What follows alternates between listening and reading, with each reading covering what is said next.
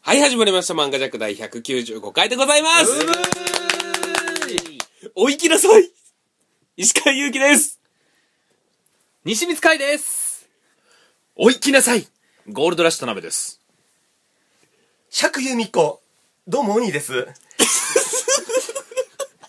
あれなんか、あれなんか、知らまない人がおるねえ、マンゴジャックっていつも3人で、まあ僕が最後にセリフ、田辺がね、セリフ言って終わりなんですけど。落ち着いてください。はいということで、はいえー、漫画ジャック始まりましたけれども、二、はい人がやんややんや言うので、はいまず、えー、紹介をしなければならないと。。はいいはい。えー、今日はですね、はいうん。二人はしまだ知らないと思うんですけど、 ほうほうほう。ラジオで今日ゲストが来ております。 ラジオ収録ではい。えー、僕ら知らない私う、ん。石川飛ぶ電波というコンビをやっています。その相方の、お兄さんですうばいうばいうばいお兄さんんえっとお兄さんがゲストで来るとき、いつもあのボイスがスモールだっていう話があるんで本当にうんもう少し前にどうだい聞こえるかいねえなんだ よいやいや。普通にリアクションしようと思ったら止めるから、そう。し、石相方の石川も泳がせとるし。ということでですね、はいえー今回の「漫画ジャックは」え4人で、はい。えースカイハイ」というですね、はいえー漫画についてお話をしていきたいと思うんですが、はい、最最初初言ったセリフね、ん石川は、それいつもね、漫画のテーマに沿ったセリフからいくんですけど、うんはい石川はまず、僕は「お行きなさい」で、これははい。 「生きる」という字の「はい、そおっち行ですきよなね。さい」ですでね僕僕は。も、お行きなさいって言ったんですけど、うん僕はこれは、あの、まあちょっとお亡くなりになる時の行くという方の字を使った方です、僕は。で僕は釈由美子ね、その、ドラマ化かな映画化かそうなそう実写化された時のね実写化された時のやつで、西光海っていうセリフは、そうですね。だから、西尾ちゃんまだ名乗ってないですよ。ちゃんと名乗ってください。セリフはい。あのセリフはだから、ねえ。あそれは失礼しました西光海西光海です ああ、よかった。まだ名乗ってなかったからね。あの、ちょっと待ってそうス。スカイハイってそんな主人 公主人公じゃないけど登場人物いるんですかしかも我々もね、しかも今、お行きなさいのテンションで言っとるから。ということでね、このはいスカイハイという、えーまあ原作はい漫画なんですけれども、はいえっと、いろんなスカイハイ、スカイハイ新章とか、スカイハイカルマみたい な。ドラゴンボール Z みたいな回みたいなのがそうなんですよ。それが2巻ずつぐらいで出てってるんですよ。 2巻ずつそう。だからね、初めて、まだ読んだことのないす人ぐグレードアッはプし、ちゃうんですよそう。今日はカイ君とお兄さんは読んだことはナイスないっすドラマもあの決め台詞ちょっと見たぐらいなるほど。じゃななんるですよほど、なるほど。全く絵もわかんないっす絵もわかんない。なるほど。爆音列島っていう漫画読んだことありますかえあれーそれヤンキー系ですかヤンキー系ですよねあ僕ヤンキー大嫌いなんて読まないですにじみちゃんも苦手やもん。苦手ですなるほどえ。えじゃあ、指導っていう漫画はそれもヤンキーですかそれは侍系ですね。侍かただ、侍の中でもヤンキーの部類だと。じゃあ読まないじゃあ読まないじゃあ読ま ない。なるほど。えっとね、その作品を描いてる高橋先生はいという方のですはねいはいはい、はいえーが描いてるスカイハイな。その絵を見てれば、ああいうちょっと筆っぽいね。そうですね。ね。うん。えーヤンキー漫画系の人が、ん今回ちょっとジャンルを変えてきたってことですかヤンキーとか、いろんなジャンル描いてる。だかいやら、、えっと、うん指導、爆音列島はでも、より前かな、スカイハイは。うんうんスカイハイの方が先ですね。えーちょっと読んでみようかなということで、えースカイハイが一体どういう話なのかっていうのを、はいはい田辺さんがですね、はいえー言いたいと、どうしても。そう本当に、はい。ままああ、そういいよ聞いてあげても、これ、これだけは俺の仕事やから。そう。うん邪魔しないで、鬼うん。何、鬼、痛そうにしてるけど、何鬼さんが、あら鬼すがじ言言いいたたいいと。のじゃあ俺お説明しよう かいや いやちょっと聞きたい。ちょっあと、ちょっと、スカイハイってどんな話か。どんな話ですか、はい鬼さんまず深夜に、はいワンダフルっていう あのねあの毎日やってるやつがあったんだけども、うんそこで、うん釈由美子っていうのがね釈由美子さんね、うんはい初めはものすごい天然キャラで出てたわけですよああ、そうですね。うんはいはいそれが、うんあのー珍道中を、うんまあ、そこら辺はいいじゃないですかあとは、い やいやいや、その先聞きたかったあじゃあまああのに。のーまあ言いますとそのああの釈由美子さんが主役やってるんお話なんですけども、ん話の内容っていうのは、んあれですよね「お行きなさい」って言うと、うんえどこにあのーどこに声優とかに。っていうと、あの、足りないお野菜とかを買いに行くっていうお話じゃないですか、なるほど。主婦のお話。主婦のお話あー鬼さん残念ながら、あ、全然違います。えそうですよ。はい。ねえいい線にもね、じゃあ、西光さんは、どういうお話だという認識こなれのスか。カイハイ好きな人、今聞けとるんかなもう、はよ話せや。 なってるってなってかる じゃあじゃあじゃあ僕言いますかはいえっ、とこれ事故とか、こう人から殺されたことによって、はい何かしらこう恨みとか、はい現世にこう何かねねあはい遺恨を残している人がたどり着く恨みの門というところがあるんです、いやちょっとあれなんですけども、恨み屋本舗っていうのは別の話ですかそれは恨ねみは本波はまうん、全く別の。あじゃああのー一旦黙りますはい。黙ってから、トイレにこもって、反省して、また戻ってきてください。 じゃあいいところで呼んで ノックするからはいえっ、とこちらですね、その恨みの門というところにこう行ってしまった、そのその死んだ人の魂がはい行くんですけども、そこで番人の門の番人、いずこという女の人がいます、その番人が、えーその魂に向かって言うこと、こう3つの選択を迫ってくるわけです、はいまず天,、えー天国に行ってうんこう浄化されて輪廻また再び生まれ変わる現世に再生すおのるか。かうん、えーその自爆霊となって現世をさまよい続けるか霊として、んそれか3つ目誰かを一人呪い殺すかっていうこの何その選択。 3つの選択を迫ってきま誰ですすかいずこっていずこは万人ですそして、その、えーその魂はそれぞれのその選択に見合うことをすぐ選択することはできないのでいずこが一旦あなたがなぜ死んだのか、うん。とかをこう見せてくれるんですね、うんで何かそのへーあと死んだ後のあなたのこの現世ではこうなってますよっていうはあそれを見た上で12日間猶予を与えるので見た上でこの3択どれか決めなさいということを言ってきやまばい、すめっちゃ面白そう。ただはい一。つその呪い殺すを選んだ場合はこのあのスカイハイの世界のルールとして誰かを殺すもしくは自殺も自分を殺してることになるので誰かを殺すと必ず地獄に行くとで地獄に行くともう一生生まれ変わることなく永遠に苦しみ続けるうんそういう罰が誰かを呪い殺すってことはそういうことにもなるけどどうするという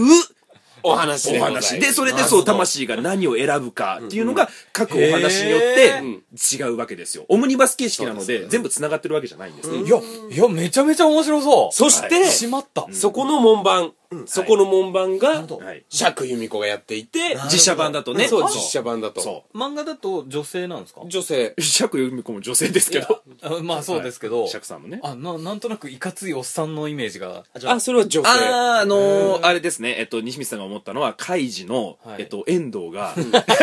天海さんが実写版ではやったような、うんあそうですちなみに、あのー、お行きなさいっていう言葉がいはい、全部、お行きなさいって言うんだけど、そうその、えー選んだ場所によって、生きるのお行きなさいなのか、その、死んじゃうっていう方のお行きなさいなのかってないうるのほでどなるほどそう現世だと、えっとほうほう、行動の行の生きる、ん行くっていう方、あーうん現世はね。で、天国の方が生き返りなさいっていう意味で、生、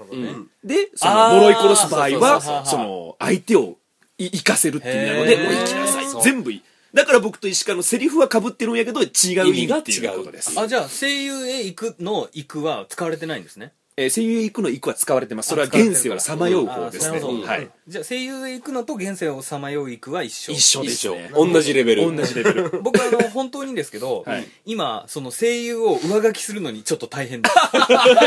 せっかく面白 そうな話なのに、お行きなさい言われると声優が出てくるお肉足らないし、ね、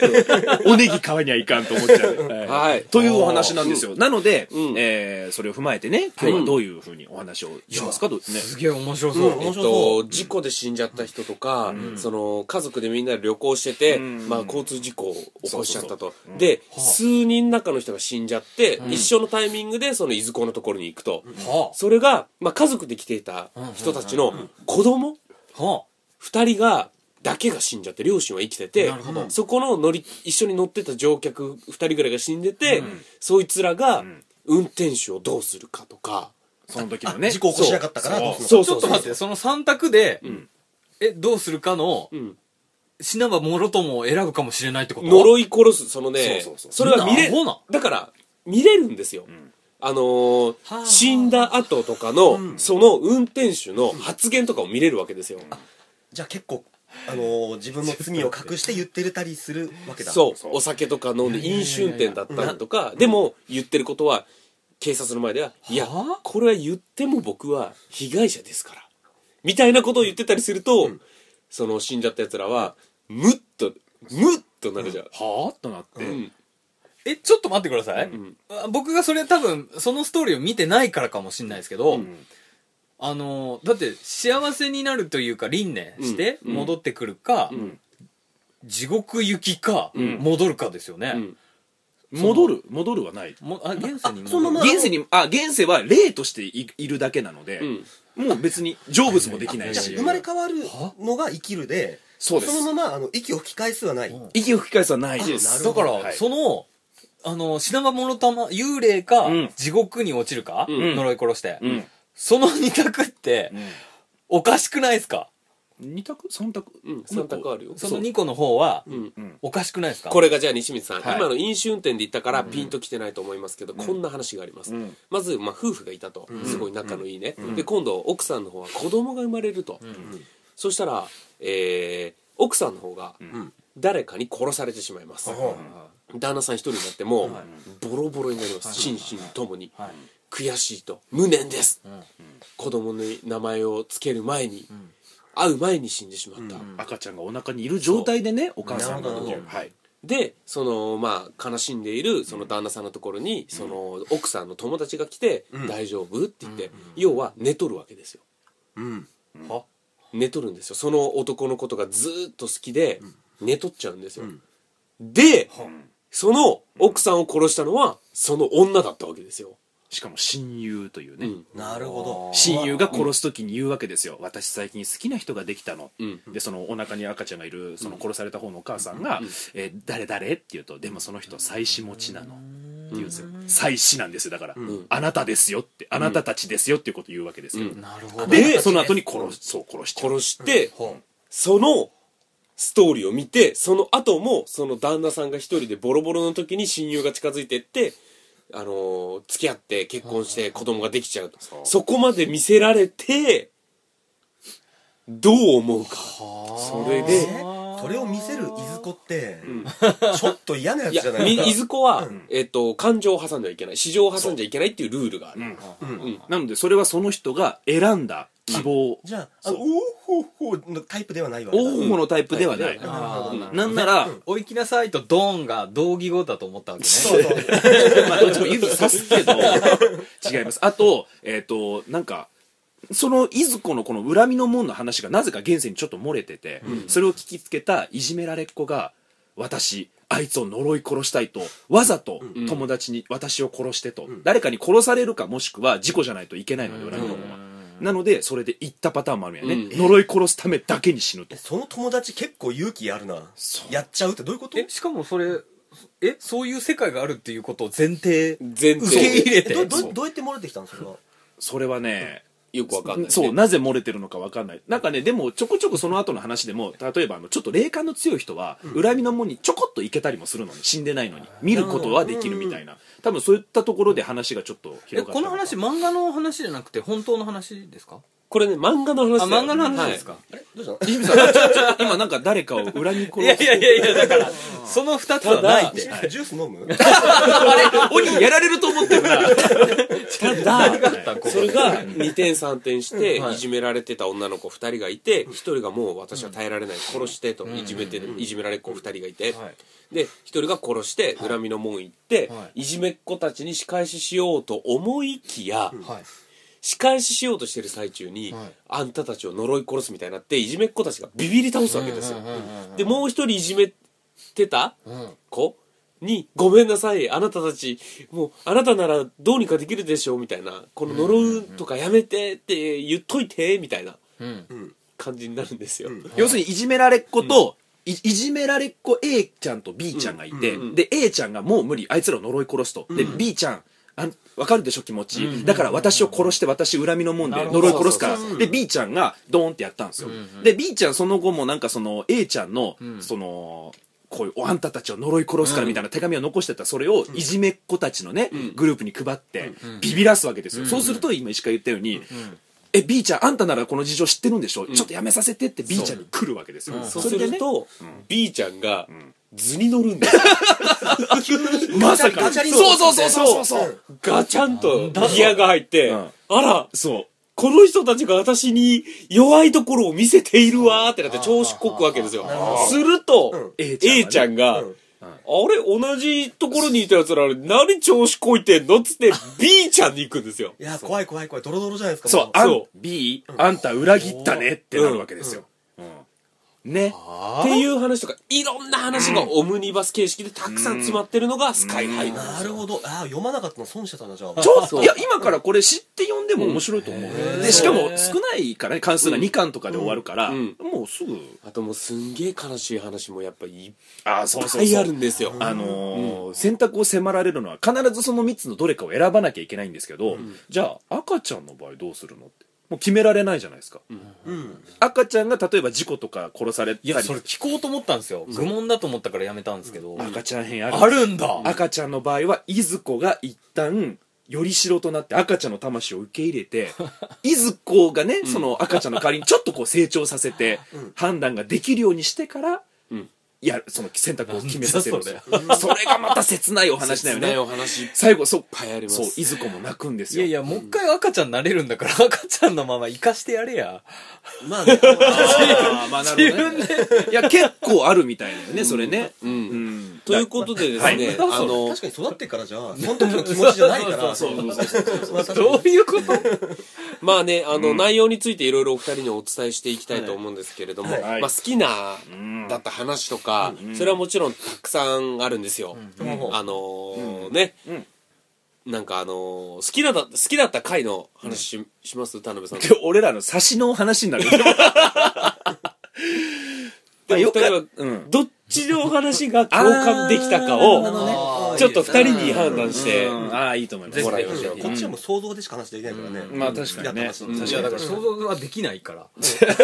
お兄さんみたいにポンポン出てこない から。うんはいということで、えーどっちから話します田辺さどん。っちでもいいですよどっちでもいいですかじゃあ、あじゃあ僕からいきますかお願いします。はい珍しく牽制。えーいやなんか石川がそういうこと言ってきたからあなんか言いたい話あるのかなああ、いやいやいや、もう、俺はいつも、ほら、特にプランなく喋るから、 今決めてる、今決めてるから。ああなるほどね、ああ僕はちょっと、んバカバカだなと思った話うんがあるんですよ、うんえっとその16歳ぐらいの男の子、うんまだ女性を知らないわ男の子が、あれね。そうあの最初ね、こう船の中でガタガタ身を潜めてるんですよ武器抱えて、僕がやるんだ僕がやらなきゃみたいな思い思い詰めてて、はでバッて外出たらしけの中の船なんですけど、その漁師の人が「なんだお前」ってなってで「僕が守るんだ!」ってその。この男にガンっていくんですけど、男がもう漁師やからで相手はなんかなんて言うんでしょうねちょっとこうひ弱なオタクっぽいうん童貞君みたいなやつなんで、パーンって軽くそのしけの海の中に落とされちゃうわけ弾かれて、でああああこれはもう事故だなみたいな感じでうん行っちゃうわけですよそれ、うんでそのところが当然死んで恨みの門行くんですけど、うんなんでそんなことしたかっていうと、んその漁師町うんのあるなんかまあバーバースナッスナッククみたいなところで女の人が一人いて、その女の人があのーそのいろんなねこの男の人に、うん今日ちょっといいかいみたいなお金払ってこうなんていうんですか売春みたいなことしてたんですよ、んでその男の子はずっとそれを見てて知ってて、んあの女の人を守りたい僕がって勝手に恋を恋心を抱いてたわけですよ、あ仕事なのに、そうそうそう、仕事だけど、あれは違うんだ。いやいややってるんだ。本当はやりたくないはずだって思い込んでうん、突っ走って。エでロ、、エロって思ったわけです、少年も。うん。で、そう、いそう、思ってるんだけど、うんただ、じゃあなんでそんないろんな不特定多数の男とやってるのに、売春だから、うんなんでその漁師の男だけ行くかっていうと、漁師の男の時だけその女の人の態度が違うと。はあちょっと。だから、そあこいつが元凶だ、なんかやらせてるんだみたいな感じになってでわーっていくんですけど、実はね、うんその女の人も実は持ってて持ってて一つ違うのを、うんあの女の人がなんでそんなところで売春までしてやってるかっていうと、んえー旦那をうん殺した過去があったと、うん。ほう殺人をしていたと、う。そうそうそでその現場をその漁師が知ってたとそいつが、うんほうほうほうそほうだからなんていう共犯じゃないけど、う。うん。そう知ってたわけですよ、うんだからそういう特別な関係があって、うんでその漁師の男はもう、えーお前はもうそんなことしせんでいいから俺と一緒になれ」って言うんやけどもなんかなんかちょっとこういけないいけないわみたいになってて、た時になんかその男の子の魂が一回だけどうしても女の人抱きたいってなって、その漁師の体に入るんですね、 でそうでじゃあそりゃそうでそっからそうまぐわうわけですよ、うん女性と、あれあんたいつもと違って下手ねえって言われたりするんやけ どあとはいつもと違って激しくないわねとか、なんかそんな感じになって、であのーそのや行為をするんですけど、男の子からしたら初めてででしょ、でもっと綺麗なもんだと思ったら、なんかちょっとね違うと、なんか首首絞められ癖があったりとか、ちょっとディープな感じで、こんなんじゃないと、こんなわけないって幻滅するわけですよ、はあはあはあはあはあでじゃあどうするかって言って、うんうんうん男の子が、えーそのどの選択をするのかそういうこと失意も甘いも裏女の子の裏もし女の人のか、裏も知っちゃったわけですよ、事情も、幻滅えその2週間でしたっけいろいろ12日間かな12日間うんそうそうそうそういいっすねその12日間もうそこがもう天国みたいなそしたら、なんかその水も女の人の裏も表も知って幻滅したのかなと思いきや、オチがなんとその女の人を呪い殺しますって男の子言って、はってなって、なんでかっていうと地獄に一緒に死ん殺せば、じその女の人を殺すっていうことを女の人も地獄に行くんですよ、でさっきも言ったように殺すと自分も地獄行くから、地獄で一緒に僕が二人で守れるっていあーなうるほど行っちゃった目をして終わるっていうただのドスケベじゃないそう。すごいなんか、はあって、バカな選択。あ、やっぱ男、このぐらいの年の男はこうなのかなというかう、ん確かにそれはそ深い愛ですう。ねね、なんか幻想、いや、幻想というか、なんかね、うんあと地獄って、うんなんか聞いた話だとなんかんね、地獄怖いからめっちゃ調べたんだけどこの前怖いから調べいやそれで、 小二ぐらいで卒業しちゃ ったよ。地獄怖いの。地獄怖えなと思って調べた調べたらら、 うん地獄行くと、うん体をまず失って魂だけの存在になると、うんだから、うん地獄行って、 とてもエッチなことができるぞ地獄行ったらあれーってなったと思うんだよねいや、そりゃそうでしょ。体ないえ、エッチというか、二人だったら、もう、あのー、苦しみも耐えられる、みたいな。二うん人だったえら。別にセットで拷問されないですよねそう、だから分かってないんですよ。単純にその男の子がバカだなって、だから僕が思った、うんその二人なら苦しみ耐えられるって、別に女性はお前のこと何とも思ってないし、うんとかね、勝手な思い込みで、だからすごい言った目をしてるんですよ、瞳孔開いたような。っていうお話がちょっと印象に僕は残ってなるるほど話は。あいつとあいつは、まあ、同じ拷問受けさせてやれ、ってならないし、そう、それが英語を続くのに、いや、この人とならっていう、その選択するかねと思って。何そのまあ、話冷静に見ちゃうと、そうやね地獄、一時の感情で、とかはまあ、確かに今、二人とも冷静だから、そうあですよーうんなるほどね。ぐわってきた時は、やっぱりそう。か、そうか。うんじゃあ、私の好きなお話。はいねはいえーある女の子がいまして、その子が、あのーまあ、死んでしまうわけなんですけれども、というのもそのなんかタイムカプセルをみんなでねそうタイムカプセルを埋めたと。はいおうえーそこで掘りに行こうっつってダウジングみたいのをやって、それで反応したところを掘ろうっつって掘ったら、まあ、白骨の死体がうん出てきたと。ははで、そあのーまあ、なん、んなんだかっていうと、その、えー死体を見つけた連中んのが、昔、えーよく遊んでた女の子が、ちっちゃい頃にん穴に落ちて死んじゃったんですよ。はうんで、その前に、なんかよく遊んでた何人かいて、その死んじゃった女の子が、男の子のことを好きでなるそほ、どこにいた。男の子のことが好きで、で、なんかをあげようとして、うんでも照れくさくて、うんその男の子はね、んでその女の子が苦手だった林の方に行って、あのーちょっと遊ぶみたいなちょっとうん好きな、なんかちょっと照れくさいからちょっといじめ嫌がらせをしちゃうみたいな、うんなるほどそこで死んじゃったわけでえそう。嫌がらせが元で違う違う違う違う、うんあじゃないですのい嫌がらせで林に連れてったそらうそうそそうれが元であー林の中でってそいううそことうそうでねお落とし穴そうそうそうなんか穴みたいな、まあその意図的にやったわけじゃなあくーそれは自己死、んね、うんほぼ自己死みたいな、で男の子は気づいてないんやよねそうの時そはうねそうそうそうそうそうでまあそそれから何年年後かになって、その男の子も大人になり、でなんか自分の子供が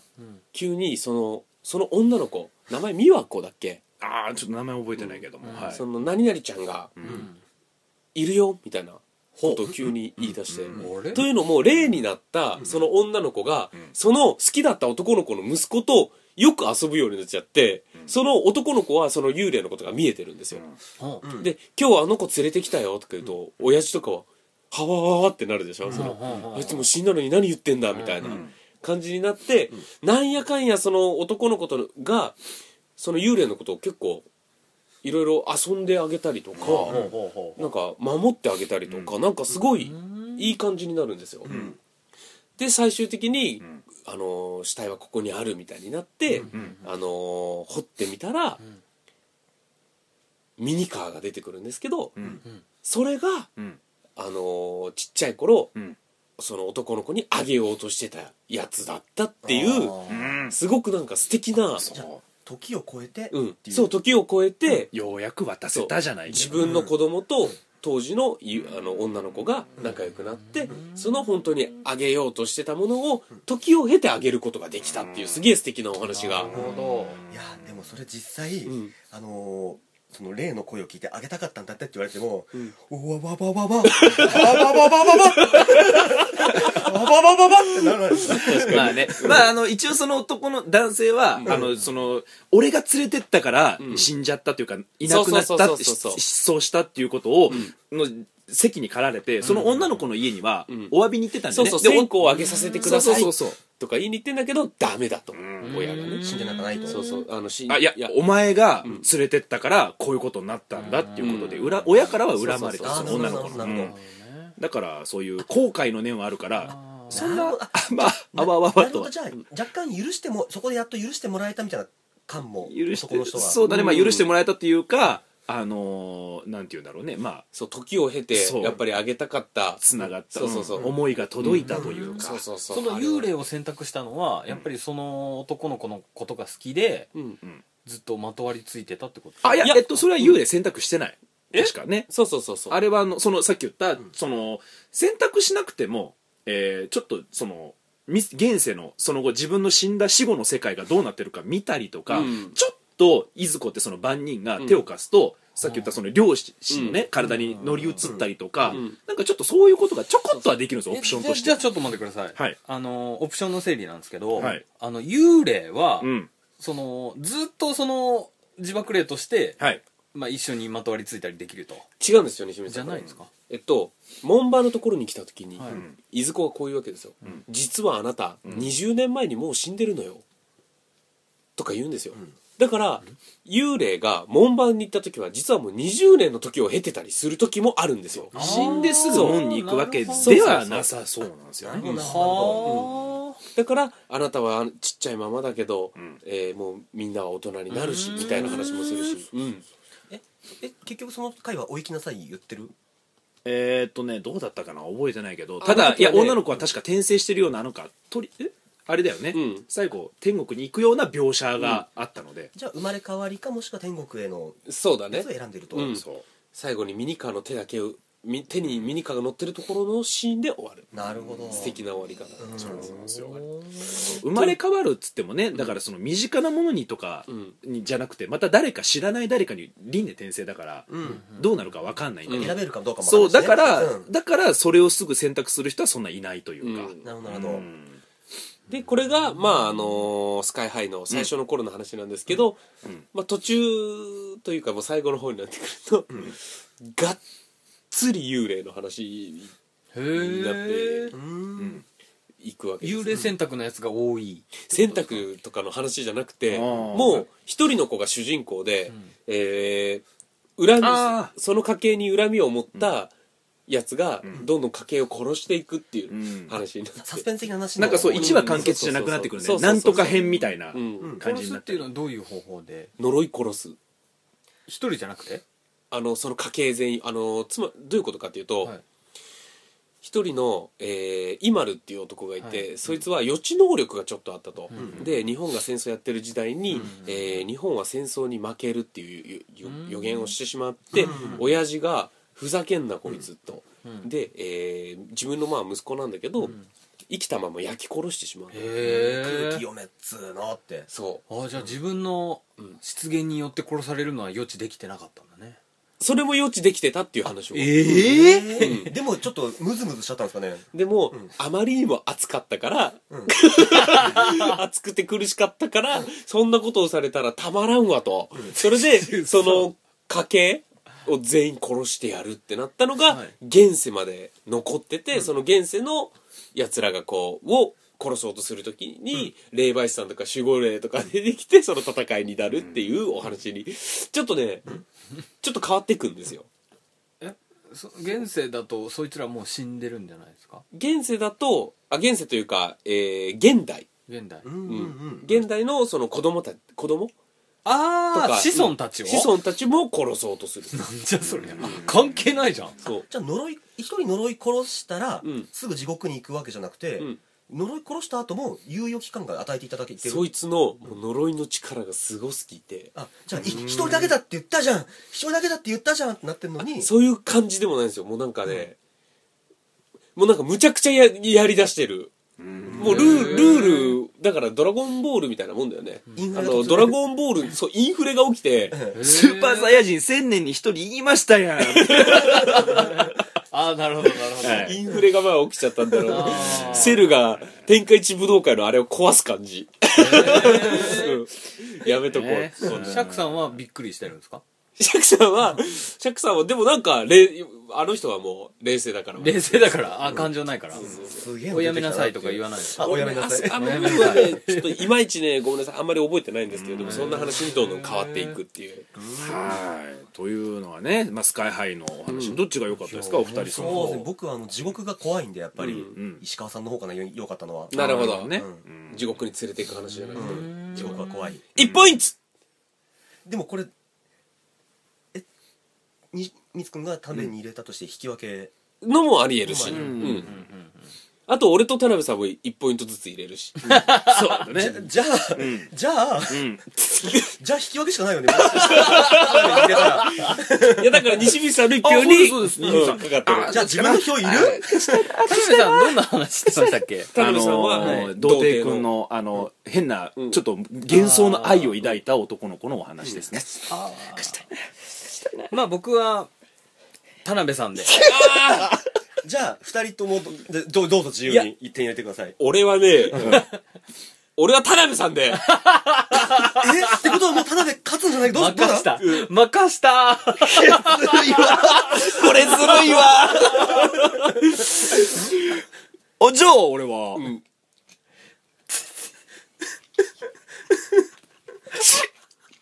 石川でいやーということで引く、引き分けちゃいました。これちょっと分からん分からん この選択難しい全然未来予知できない予知できないこの選択難しい超怖か ったまあ、ということでね、えー、二人ともスカイハイを読んだことがなければ、はいちょっとね、すごく重たい話とか、ダークな話が多いので、そうですね我々のこの軽いトーンじゃ伝わりきらなかったことがたくさんあると思います。はい、はいはいはいなのはでいねちょっとぜひちょっと読んでみたいです僕も、うんね。そうですね、はいえでもこの話って、ちょっとどう思います僕あの冷静だから、絶対に輪廻転生を選ぼうと思っちゃうんですよだから西光さんが、その場に、そいつらと本当に、だから感情移入ができなければね、というか西光さん例えばじゃあ西光さんが呪い殺すを選択するような殺され方とか事故とか、こういう状況で死んじゃったら僕こうな呪い殺す選ぶなっんていうのはどういうやつですか、逆に、んえなんで呪いから殺されるんみたいなうん時の方が、天の尺だからやっちゃいそうですよねどういうことであすか意味がわからない例えば一緒にすごい遊んでて、すごい人し親しげなのに、いやお前事故で死んだのになんで俺殺すんやーってうん。完全に関西人を殺しとるな、 うっていうのがん、よります西光さんその天の弱をするためだけに地獄行きますでも西光さんその話は、はいえー答えは出ないんですよえなぜならばですよ、はい冷静に見ると、やっぱり、んまあ、どう考えても輪廻転生そして天国再生を選ぶだろう、んそれはもう当然ですが、うんやっぱりああいうね腹立つやつとか本気でもうどうなってもええわーっていうぐらい血が上ったことないですか頭にそれを多分死なばもろともだけで、ん死んでからはもういいと思うんですよあーまあまあ死ぬ前にむちゃくちゃやったるぜみたいな腹立つもそうなんですけど、うん例えばむちゃくちゃ西光さん楽しみにしてた時にヘボのせいで死んじゃう事故に巻き込まれた時はちょっとこれはどうにかしたいなと思いませんかものすごい楽しみ例えばですね西光さんがそれこそ結婚して子供が生まれるっていう瞬間に向かってるタクシーの運転手がそれこそね酔酔っっ払って払いじゃないけどとかヘボで死んだらとかなんかバカヤンキーが騒いでるのを避けたせいでタクシーがバーンってしで事故で死んだらちょっとそれえ子供の顔見ずに死ぬの僕ってなった時の西光さんですよねちょっとちょっとちょっかいでし出してっから、うん転生みたいにできないですかねちょっとオプションみたいなあそれありました、うんあのビビらせちょっとビビらした後転生は、いいっすそれいいな、うんそれえーというわけで呪い殺すは、漫画ジャックではありえないただちょっとオプションは使うなるほど使うっていうのはねであのその人をねちょっかい出すと思いきや、ん普通にん両親に乗りつって、ん奥さんとやるその選択がいいですよねあちょっとずつちょっとずついやだからそのその前に普通に漁師そう僕も両親で漁師両親両親あーあーさっき僕ののね彼女ああー僕の話ねあびっくりした両親ってなんで誰の誰の親をそんな狙っていらっしゃる普のかな通に楽しみで使いたくないですかその12日間なるほどね、まあそういう使いいや方ばもそう万人がうん許可しないとしてもらえないですよそのオプションはそれはすげえ言いますよもう交渉あいつなんだと演技をするで 関係ないところいて、いずこが、あれえらいことしてる 地獄に行かされそうだよなえということで、はいはいエンディングでございますいやーごめんなさいね今日はあのーもっといろんな話をしたかったんですけど、えーなかなかねーまあでも「スカイハイ読んだことないリスナーの方もね、ちょっと今日はあのお二人が今日西見ちゃんとオニーがね、うんその立場で聞いてくれたんでちょっと興味は出たんじゃないでしょうかね、うんねえオニーとかがそうなるならやっぱり読んでいた人もねまんた一回見返していただいてね、懐かしいってなったかもしれないしね僕らの話でははい、ということで、えーはい次のトークテーマはい来週のトークテーマ決まっております、何でしょうか、来週はダイエットジャックダイエットジャック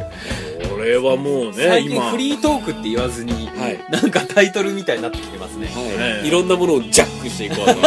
それが漫画ジャッ クですから、はいええー、ということでね、はいどういうことをやるかとか、ーはい、今何をやってるかとかね、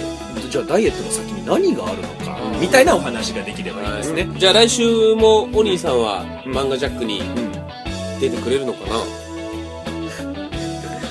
そいいと思ううーいうーいうーいうーいうーいれじゃあえーいえーいこの飛ぶ電波のこれ何違うあの石川さんはね僕をねう一個ねん進化させようとして る負荷を与えてパーンってなっちゃう可能性あるけどねギューってやってちょっとしぼみかけの風船をギューって握ってプクーって膨らましてあほら膨らんだって石川思っとるかもしれんけどいや石川さんそれ以上やるとパーンってなるパーンってなるっていう状態ってこと違う俺はね、お兄さんが、あのあこれはまずいなっていう第一歩を踏み出すから、後ろから押してるだけ一歩進んでまずいですよ ねそう一歩進んであこれまずいなとおそらくお兄さんも気づいてる けど押してみる一回サウボーレイどうなるか見た いしなる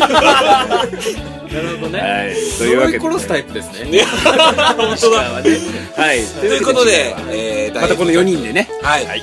お送りしますので、はいまた来週 さよならちょっと石川さんはいあの止めようとするのやめてもらっていいですか もうすぐにね